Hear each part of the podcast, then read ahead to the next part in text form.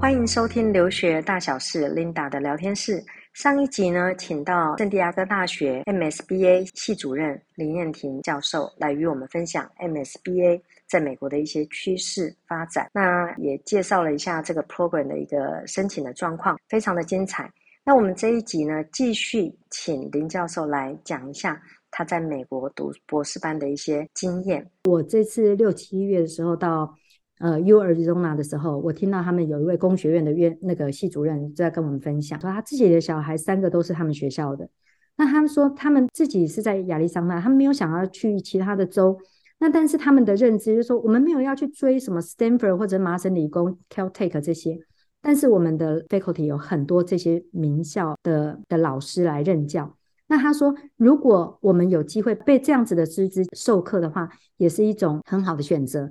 那我我那时候在听到林教授的背景的时候，Stanford 跟 Chapel Hill 的时候，我就在想一个问题，就是说我们在博班的申请里面哦，很多学生呢，他们都会认为说这是人生最后一张毕业证书了，所以呢，他们也可能不排除像林教授当时的就是 Stanford 然后 Chapel Hill 的这种的路径。那我想问一下，就是说您您自己走来到你念完 PhD，我不知道你有没有做 Postdoc，以从助理教授、副教授到教授，至少要十年的光景。然后以一个您现在的一个年纪来讲，您觉得说怎么样去给台湾的学生，呃，念博士的这一条路，什么样子的建议吗？谢谢。好的，这个问题也很好。我的立场基本上是我支持有意愿的人来出国念博士，但也不代表所有人我就是应该以念博士为目标。呃，因为毕竟博士这条路，尤其是商学，我特别要讲的是商学院的博士。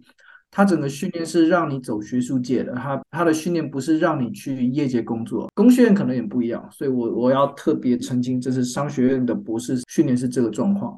商学院博士就是让你准备来留在学术界。如果你有做对于教书还有做研究有热忱的话，我会很鼓励你来来申请商学院的博士。但是如果你的 passion，你的热忱，嗯，可能不是在学术界。嗯，而是在业界的话，那我会鼓励你可能念一个，就就去念个硕士，不管是 MBA 或者是或者是 MSBA 啊、呃，或者任何你有兴趣的方向，那都可以。我曾经有一位学生，他在两个教授面前在做 interview 的时候，教授问他第一句第一个问题：你念完博士之后你要做什么？嗯、他说他还没有决定。就他说马上激怒了其中的一个教授，他说你怎么可能念完？博士，你要做什么你都不知道。你要对你要做什么，你要一定有一个 commitment。你怎么可能还不一定说走业界、走学术界？因为我们自己的学生很多博班都告诉我们说，当他们拿到博班的这个 offer 开始，他们就经济独立了。在一个经济独立的状况下，他就知道说，他只要顺利的念完，跟教授打好关系，认真努力的念书，他将来不管就就像我们在讲嘛，你走学术界，你赚的钱少。你走业界，你拿一个 PhD，你走业界也不是不行，相对的钱绝对比学术界多。当然，这个可能是在某些领域，比如说生意产业之类的。那但是商科的 PhD 一年只收两到四个学生，他会觉得说，我今天收学生，我收 MS 的学生好赚钱啊。它的流动快啊，可是我今天如果收博班的学生，动辄五年，所以我我现在才想到说，以一个学生会认知说，我念一个硕士在花的时间是一年到一年半，我念一个博士要花一个五年的时间，我还不知道能不能毕业。但是为什么还是有人会愿意去念博士？因为一个国家要能强大，一定要有那些。打先锋的人，针对教育这一块去扎根嘛。像我自己做了，今年是要迈向第三十七年。我一直认为我在台湾在做博士的这一块的量跟我的付出有一些小小的贡献。我可以理解，呃，Linda 刚提到那个，当教授问问 interview 问说你以后想干嘛，学生回答不出来的时候，教授的这个 frustration，嗯，我其实蛮能体会的，因为。一个角度来看，培养一个博士生对于学校来说是非常大的投资，不管是金钱或时间都是非常巨大的投资。那对于学校来说，我们很希望你至少你知道为什么来这里。嗯，因为通常当你一个学生不知道他为什么来这的时候，最容易出现的问题就是他意志不够坚定，他没办法走完。我在求学的时候，身边也有一些朋友啊，呃，其实人都很好，但但各种理由可能就是博士没。没念毕业。我自己的观察，从我身边的观察是，博士毕业其实其实考验的很大的的的 element，你有没有这个意志力，有没有决心？通常不是能力，能够进来念博士，通常能力不会是太大的问题，但是有可能是在意志力或执行力上出问题。因为走学术界这条路是这样的，你你很多时候是你要靠自己来。督促自己的，要有很强的呃，这叫 discipline 的能力，自我约束的能力。它不是一个每天有人在跟你说你要怎么做，你是这念念博士是一个干燥枯燥的过程，你有很多时间你要自己去摸索，你要怎么解决这个问题。所以大部分时间是失败的，或者是我也不知道该怎么做。你问你你的你的指导教授，指导教授也只能给你一些方向，或者是跟你说我也不知道怎么做。而我们尤其是亚洲人的在亚洲的教育模式。一直都是一路上跟你有人跟你清楚说你要怎么做，你要怎么样做才能所谓的好学生，呃，你要念这个，你要准备考试这个，你要你要怎样怎样。所以整个整个亚洲的教育系统都是一个框架，有一个非常明确的道路来跟你定义什么叫做好，什么叫做成功。那你需要做怎样怎样怎样才能所谓的成功。到了博士你会发现完全没有，它就是一个你要靠自己，没有人能给你方向。那很多人有时候到这个地步就会就会迷失了，因为没有人跟你说要怎么做，你突然就不知道该怎么做。这是一个必经的过程。博士其实就是最大的训练，就是在这一点，要训练你说你怎么自己在没有人指导下去摸索，去去发挥。所以它必定会是一个很比较挫败的过程。那如果想走学术的人，大家都知道，你就要我们走学术就是百分之九十九十九的时间是失败的。你尝试这样的实验，尝试这样的的的方法，那它是失败了。那最后可能，所以持之以恒很重要，因为这过程很枯燥，必须要自己的 discipline。老板也不会整天在那里跟你说，那你现在呃最近怎样啊？你要给我报告啊？不会。呃，可能就是几个月。像我的情况是，我我的指导教授他是一个比较资深也比较有名的老师，这些老师都很忙的，基本上你不去找他，他也不会来找你的。那如果他不找你，你也不找他，那那你很容易时间就过去了，然后什么进度都没有，那你也很难毕业了。这种情况是很很正常的，所以 必须要就走学术，你要很能督促自己。而且这不只是那种博士，到走到了学术界开始当教授后，教授这一行跟业界也很也很不一样，跟念博士有点类似。没有人当你的老板，你的你的系主任或者你的或者系上就一年跟你可能评价评价一次，然后看看你这一年做的如何。然后我们有这个 tenure system 嘛，啊，助理教授升教授通常是。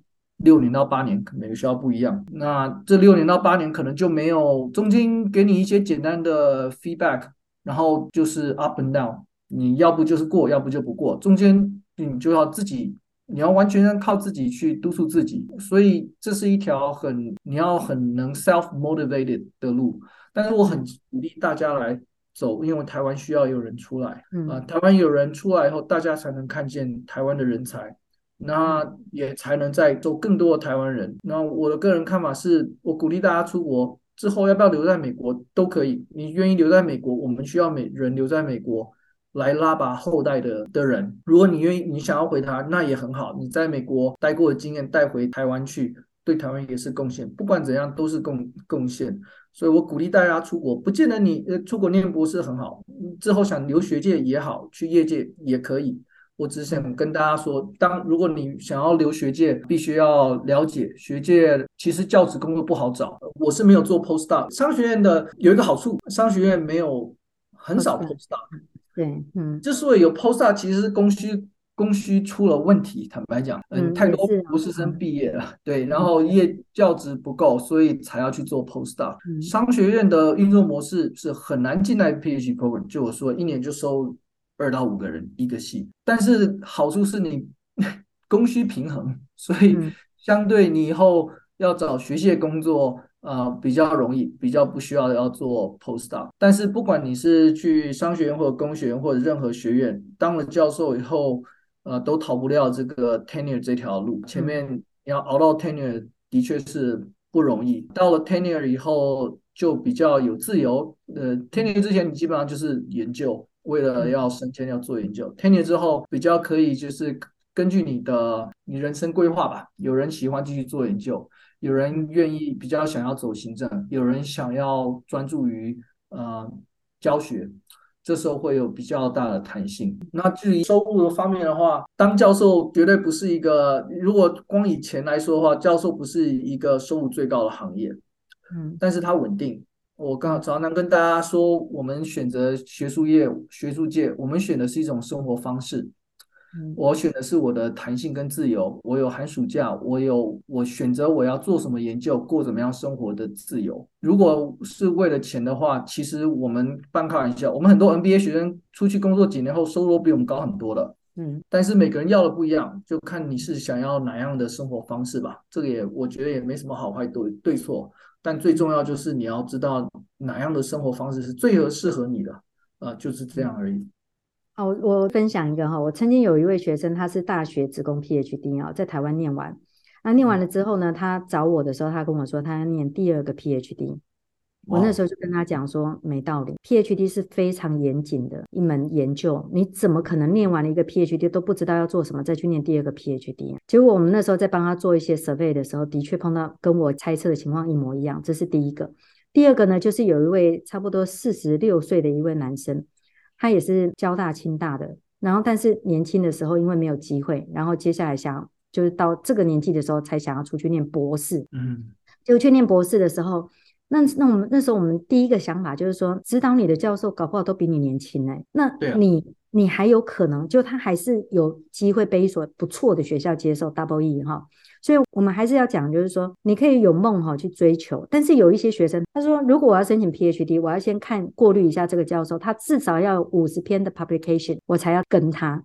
那关于这一点，你有什么看法呢？我觉得呃，选教授很重要。嗯，但是也资深跟之前的教授其实各有各有利弊啦。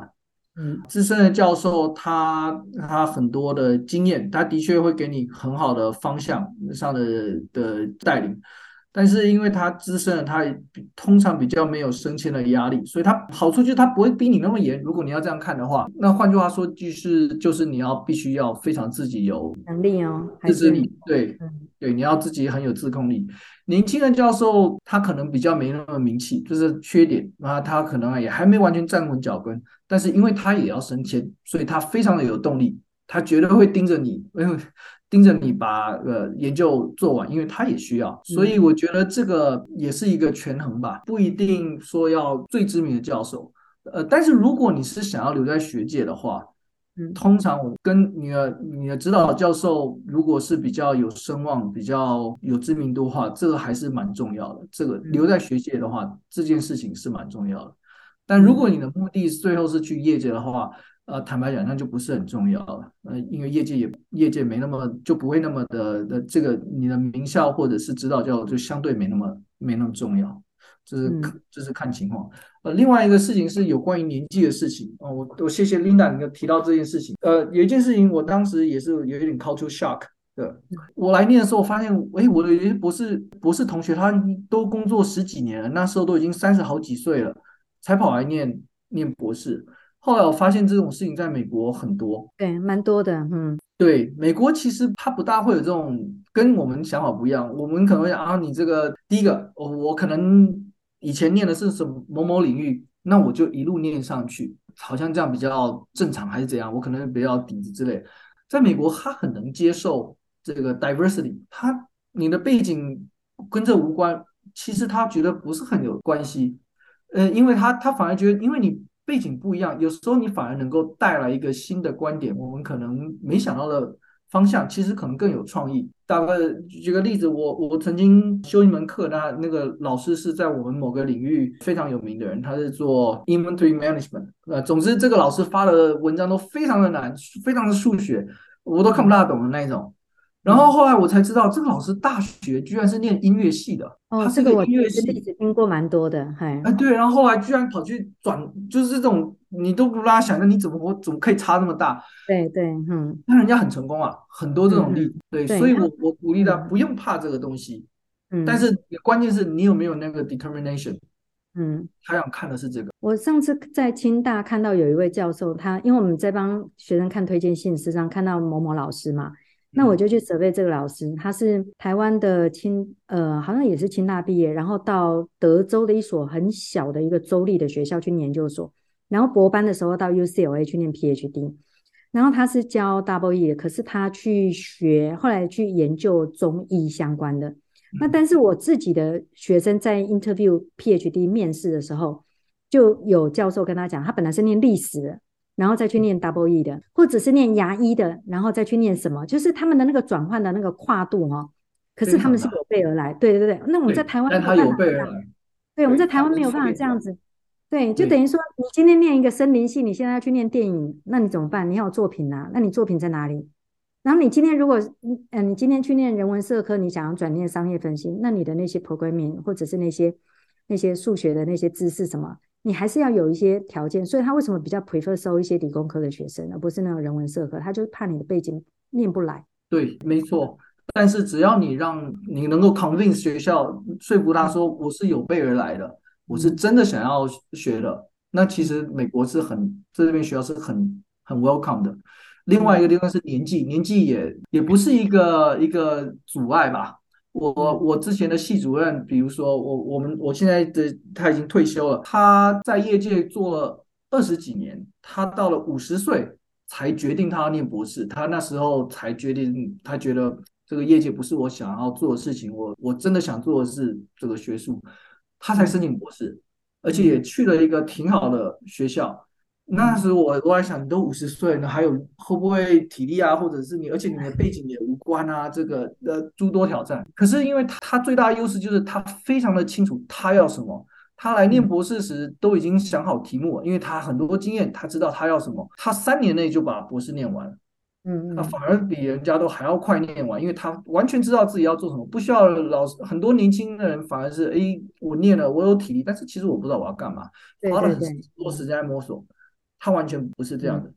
我另外一个朋友，呃，在 George Mason 那边，呃，当教授，嗯，他的指导学生就比他大十几岁，嗯他的学生也是业界来了，然后，然后他说，有时候我都觉得是学生在带我。那个学生非常知道他要干嘛，我只是要给他几个方向，指出方向，那个学生就就自己完全能够能够去去摸索出来。很多时候是甚至哦，是学生在教老师啊，我发现了什么什么什么。嗯，呃，所以年纪并不是一个非常大的，在这边不是很大的问题，但回还是要回句老话，你有没有那个 motivation？嗯嗯，对，我我自己在之前有一位学生，他是大学好像也是清大还交大毕业了之后到美国去念一个硕士，念 Washington U. St. Louis，然后回来待在那个中科院吧工作，工作了十年，再出去念 PhD。他的情况也是一样，他的申请并没有因为他工作了十年。他的托福学校还为难他，说没有，说你曾经念过 Washington U. St. Louis，虽然已经十年了，没有关系，我们还是免除。但是我们珍惜你的是你在中科院这十年你在做什么，所以他反而他申请是很好申请。博班，好，没错。今天其实非常非常难得哦，我一直很期待跟林教授有一番讨论哈。其实我们一直都是在不同的，就是说您在学术界，我是在民间哈。那我觉得民间哈要做这个哈，我们比较没有公信力，也不像学校的老师啊，那么值得呃我们很崇敬啊，很尊敬这样子。我们在民间，其实人家要看的就是我付钱你能做到什么，所以。博士这这个申请并不好做，可是不知不觉我做了那么久。今天很谢谢林教授给我们的提点哈，然后很谢谢你们宝贵的时间，然后也希望呃有更多的学生，然后在出去念书的这条道路上面，可以遇到像林教授这样子的贵人，然后得到帮助，然后对将来在台湾的学术。或者贡献下一代这个部分，做出一些成绩，我觉得鼓励很重要。我们现在都在做这件事情。今天很谢谢林教授，也谢谢 Linda 在台湾贡献这么多，帮助这么多的人，这么多的学子出国，这也是功不可没啊。就像 Linda 说的，我们站在不同的角度，但是我们都有共同的目标，就是帮忙的台湾的学子们出国。学人是一个很好的机构，有机会希望大家如果出国的话，可以找学人帮忙。我们也一起共同努力，呃，为台湾的下一代人才一起努力。谢谢琳达，好，谢谢。好了，以上呢是今天分享的内容，对于博士班的申请，希望能带给您不同的思维。谢谢您的收听，我们再会。